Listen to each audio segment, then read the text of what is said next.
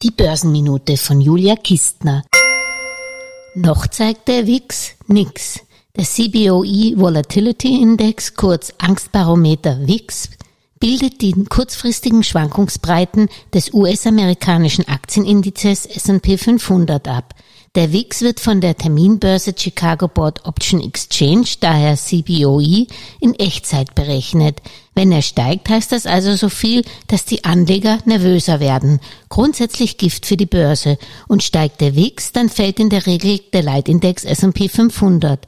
Von dieser Seite her gibt es derzeit Entwarnung. Der WIX bewegt sich nämlich nur bei 15,45. Zum Vergleich, im August 2019 lag er bei 17, im August 2020 sogar noch zwischen 23 und 24.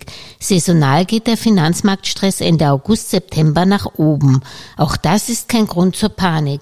Nichtsdestotrotz empfiehlt die Geldmeisterin in den nächsten Wochen den Wix im Auge zu behalten. Einen Link zum Chart des Anleger-Angstbarometers findet ihr in den Shownotes.